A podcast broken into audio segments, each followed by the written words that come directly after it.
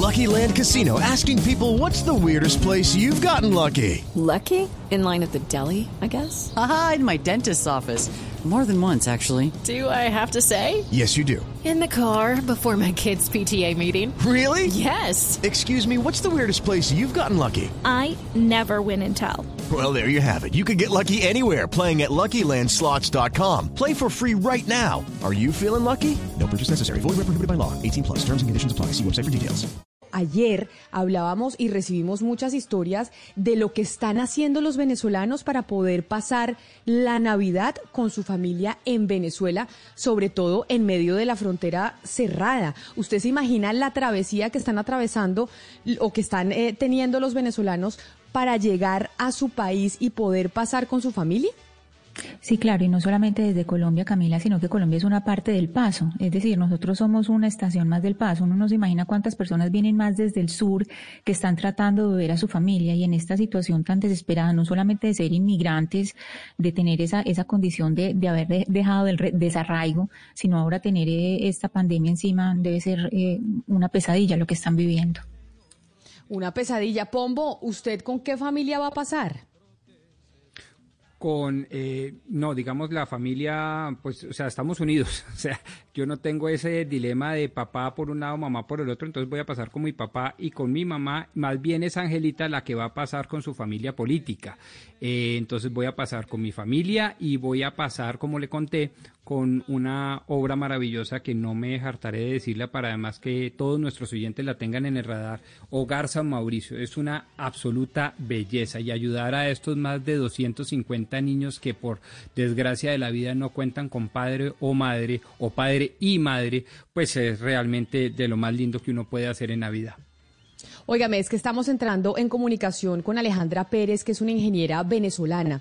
Y es que ayer se acuerda que yo le preguntaba al eh, secretario de la Gobernación de Norte de Santander sobre una historia, sobre una historia que nos llegaba en medio del tema del mediodía, en donde nos decían cómo muchos venezolanos están viajando para llegar a Venezuela y no lo hacen llegando por el aeropuerto, sino lo hacen pasando por la frontera y por la frontera que está cerrada, porque ayer eh, lo escuchábamos y cómo muchos prefieren incluso llegar a Bogotá, viajar a Cúcuta y en Cúcuta irse eh, caminando, o sea, pasar la frontera a pie en vez de llegar directamente al aeropuerto em, en, eh, en, Caracas. Por, por, el susto del pasaporte, decía usted, cosa traumática, ¿no? El, el, el temor, el, el, enorme susto que genera un régimen en donde si yo me paso por las líneas normales, entonces se quedan con mi pasaporte y entonces me quedo sin unos documentos de identificación tan importante y todo ese tema.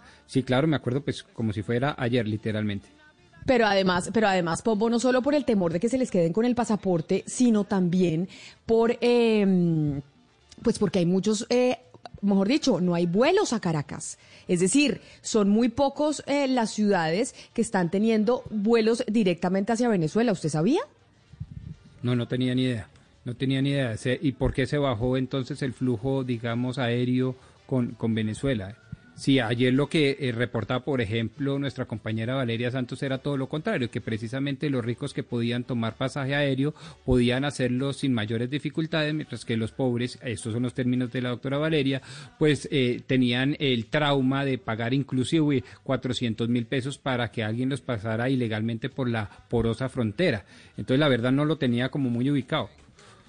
Oiga, mire, no, pues evidentemente nosotros no teníamos mucha información, pero es que no sabe la cantidad de mensajes que recibimos de muchos venezolanos precisamente contándonos esa historia de cómo están para poderse reunir con su familia en estas fechas, pues precisamente están haciendo y atravesando el mundo entero para poder reunirse con ellos. Vamos a ver si nos contesta porque estamos eh, tratando de entrar en comunicación con ella. Sin embargo, como estamos en fecha de Navidad, yo creo que la canción por excelencia de la Navidad es esta de Mariah Carey que se llama All I Want for Christmas Is You.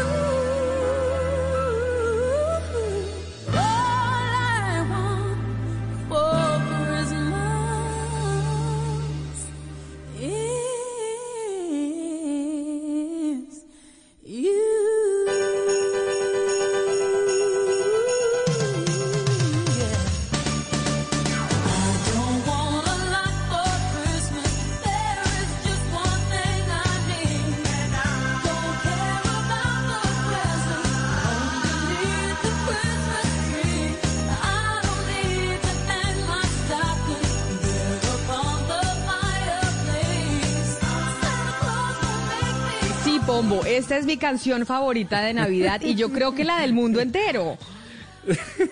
es muy posible, pero ya me lo imagino usted bailando y toda esa cosa y sonriente y toda la vaina, porque creo que desde que nació este programa a mediados de noviembre, usted no hace más que ponerla como desde el primero de diciembre y empieza a darle, darle y darle materile. ¿Ah? Eso es, es, me acuerdo mucho de usted, la verdad. Me dice un oyente que esta es la canción por excelencia en Inglaterra, Ana Cristina, de la Navidad. Yo diría que del mundo eh, angloparlante, pero ella nos dice que en Colombia siguen siendo Faltan cinco para las doce, la canción de Navidad por excelencia. Camila, Camila, pero esta canción que estamos oyendo es divina porque es además, recuerde que hace poquito hablamos de, la, de esa película tan linda de Love Actually eh, realmente amor. Esa es la canción divina que en, en, una escena le canta a la niña, la niña que le gustaba al niño, se la canta en un acto público delante de todo el mundo y termina uno llorando, así se lo vea 20 veces, uno vuelve a llorar en esa escena, donde la niña linda le canta eso al otro niñito que está súper tragado y le canta esta canción. Pero además, Ana Cristina, esta canción es tan importante en medio de la Navidad que Netflix, que es esta plataforma donde la gente está viendo películas, documentales, etcétera, etcétera, tiene precisamente un, eh, un programa de Mariah Carey de Navidad, porque ella se volvió la diosa de la Navidad y uno de los, de los programas y de los documentales o lo que sea más vistos por esta época de Netflix es precisamente ese de Mariah Carey. Pero eso, o sea, ¿es sobre ella o sobre, la Navidad? Es sobre ella y la Navidad. Sí, sí, sí, búsquelo en Netflix. Está ella sale, Mariah Carey, Merry Christmas, o sea, feliz Navidad, etcétera, etcétera. Y ahí sale precisamente esta, eh, este programa de Mariah Carey porque ella se volvió muy famosa por cuenta de esta canción en esta época de Navidad. Pero ya que la tengo ahí conmigo, Ana Cristina, ¿usted se leyó la columna de Gustavo Duncan en el periódico El Tiempo ayer? Sí, sí, eh, Camila, es una columna en que habla eh, sobre un profesor, Iván eh, Garzón Vallejo, es un profesor de la Universidad de La Sabana, y se plantea una pregunta sobre la libertad de poder hablar y de poder expresar las ideas. Entonces, eh, hay ahí como, como esa duda de por qué un profesor que llevaba mucho tiempo en, en, una universidad, un profesor de ciencias políticas que llevaba 12 años y no se le renueva el contrato sabiendo que era uno de los profesores, pues, estrella de la facultad.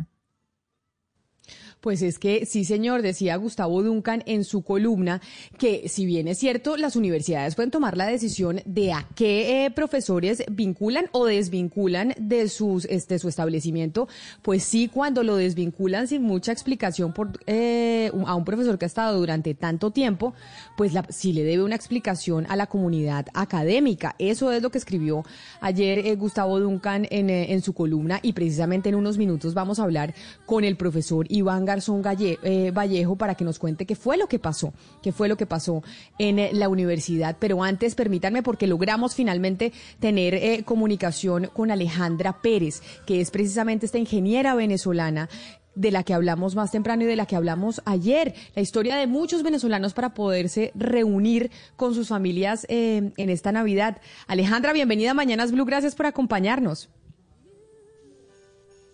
Hola, buenos días, ¿qué tal? ¿Cómo estás? Perdón, la conexión es una locura acá. Alejandra, ¿usted en qué parte de Venezuela está? Ahora en Venezuela estoy en Mérida, sí, más cerca de Colombia, como a seis horas de la frontera, más o menos. Alejandra, ¿y usted hace cuánto salió de Venezuela? Porque yo la oigo hablar con acento argentino. Ay, perdón, sí, hace como cuatro años más o menos Sí, cuatro años exactamente. En enero del 2017 me fui para Argentina y bueno, nada, este, un sacrificio para venir para acá, pero todo sea por la familia. Y eso quería que nos contara, es cómo fue su travesía de irse desde Argentina hasta Venezuela. Sí, la verdad, la, la, travesía fue grande. En realidad fue un viaje. Yo salí de Buenos Aires a Santiago de Chile, de Santiago de Chile a Bogotá, de Bogotá a Cúcuta. De Cúcuta alguien me buscó en el aeropuerto y me llevó como a, no sé, una trocha, un camino, agua, algo. De verdad no me acuerdo el nombre porque yo traté de coordinar todo antes y de ahí tuve que cruzar eh, la frontera, eh, porque las fronteras están cerradas, no puedes cruzar por el puente normal, ¿ves?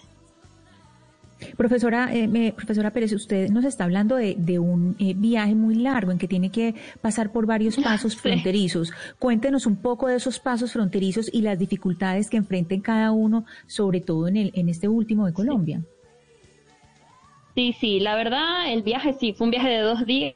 Eh, yo me acuerdo que llegué al aeropuerto de Cúcuta y tuve que hacer un viaje, no sé exactamente cuál era una trocha, porque así es como lo llaman, porque son pasos eh, alternos, y era como a 50 minutos y luego llegué a esa trocha, en teoría iba a cruzar un carro por un río, o sea, iba a atravesar el carro, atravesar el río, yo estaba súper asustada, pero bueno, llovió, llovió y era imposible y se tuvo que cruzar como un puente peatonal caminando.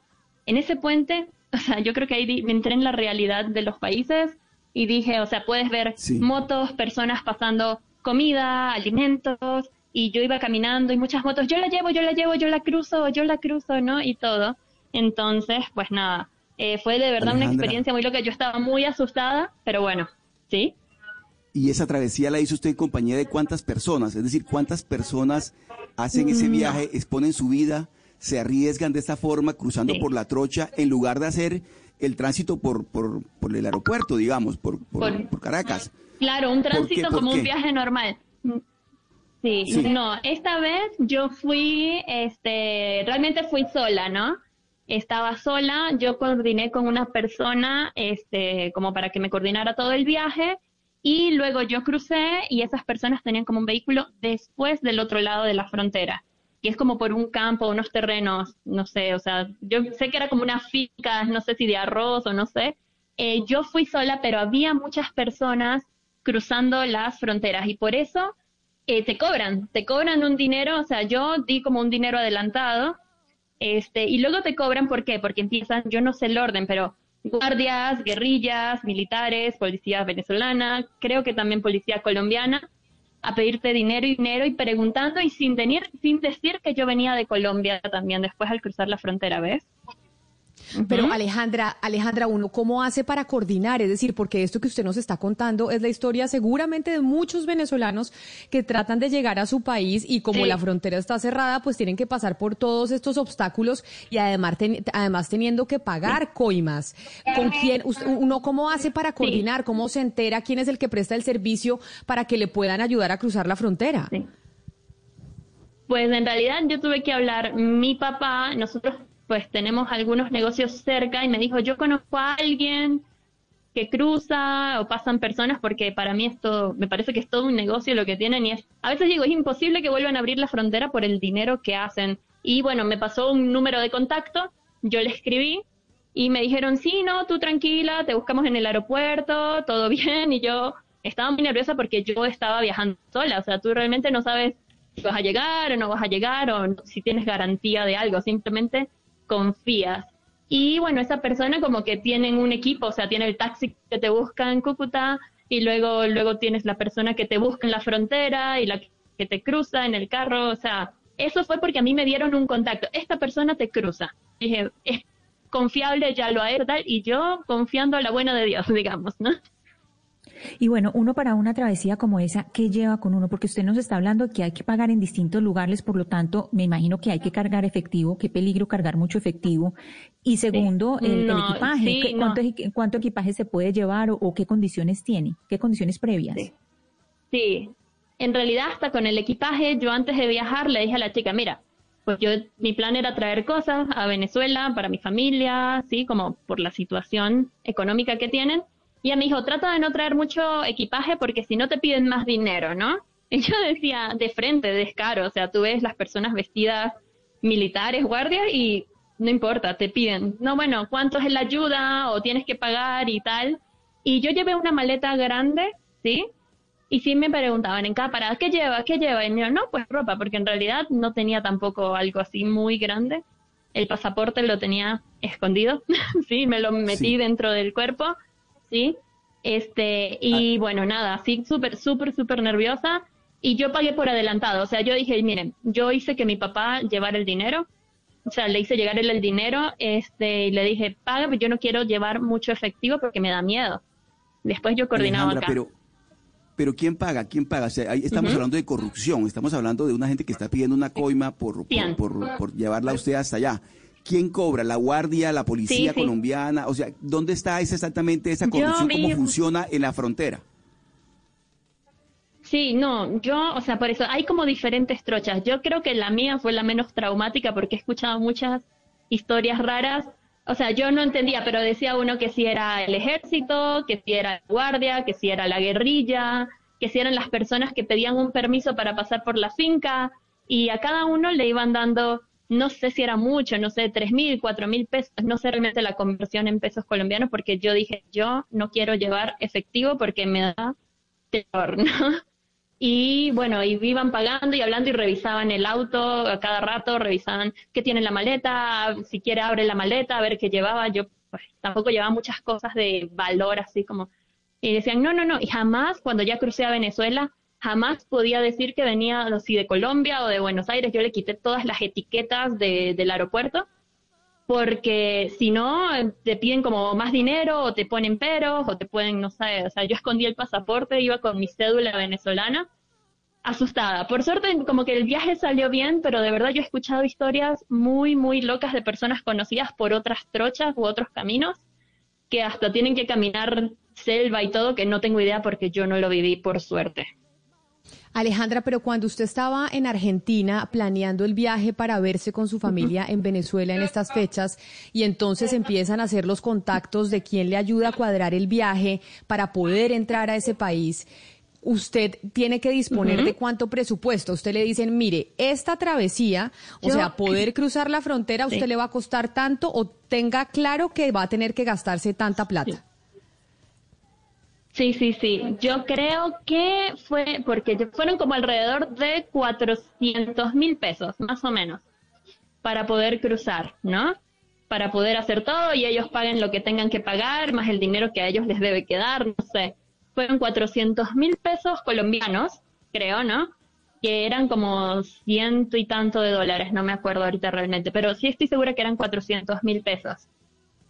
O sea, a usted le cobraron 400 mil pesos estas personas que le ayudan a cruzar eh, la frontera. Eso fue lo que Sí. usted tuvo que, pa- que Sí, pagar ex- para poder cruzar. Sí. Y la Exacto. Y, razón- ellos después se encargan de pagar a esas per- personas. Yo ni quería verlos porque me daban nervios. O sea, era muy. El susto no se quita. Ajá. Alejandra, ¿y por qué razón usted decidió hacer ese trayecto Buenos Aires, Bogotá, después Bogotá, Cúcuta y ahí sí pagar esos 400 mil pesos? ¿Por qué no eh, decidió llegar por avión hasta Caracas y después ahí sí a Mérida?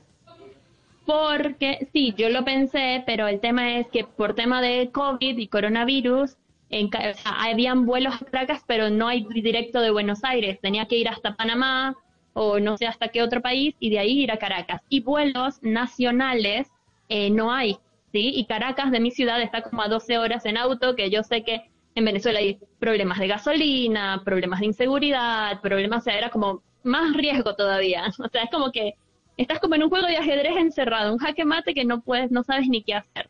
Y yo tenía mucho tiempo sin ver a mi familia y yo dije, bueno, eh, este, no puedo hacer nada, vamos a intentarlo. Me dijeron, no, esta persona ya ha cruzado gente, a mí me queda más cerca la frontera que ir a Caracas. Y bueno, por eso tomé la decisión. Ayer nosotros estábamos hablando de la migración venezolana y lo que va a pasar en el 2021 con muchos venezolanos que llegarán a nuestro Sí. país, a Colombia. Y, y nos enviaron Sí. mensajes en donde incluso eh, hay venezolanos que viven fuera de ese país que no quieren llegar con el aeropuerto por miedo a que les retengan el pasaporte, porque hay ese Se temor de que les retengan el pasaporte.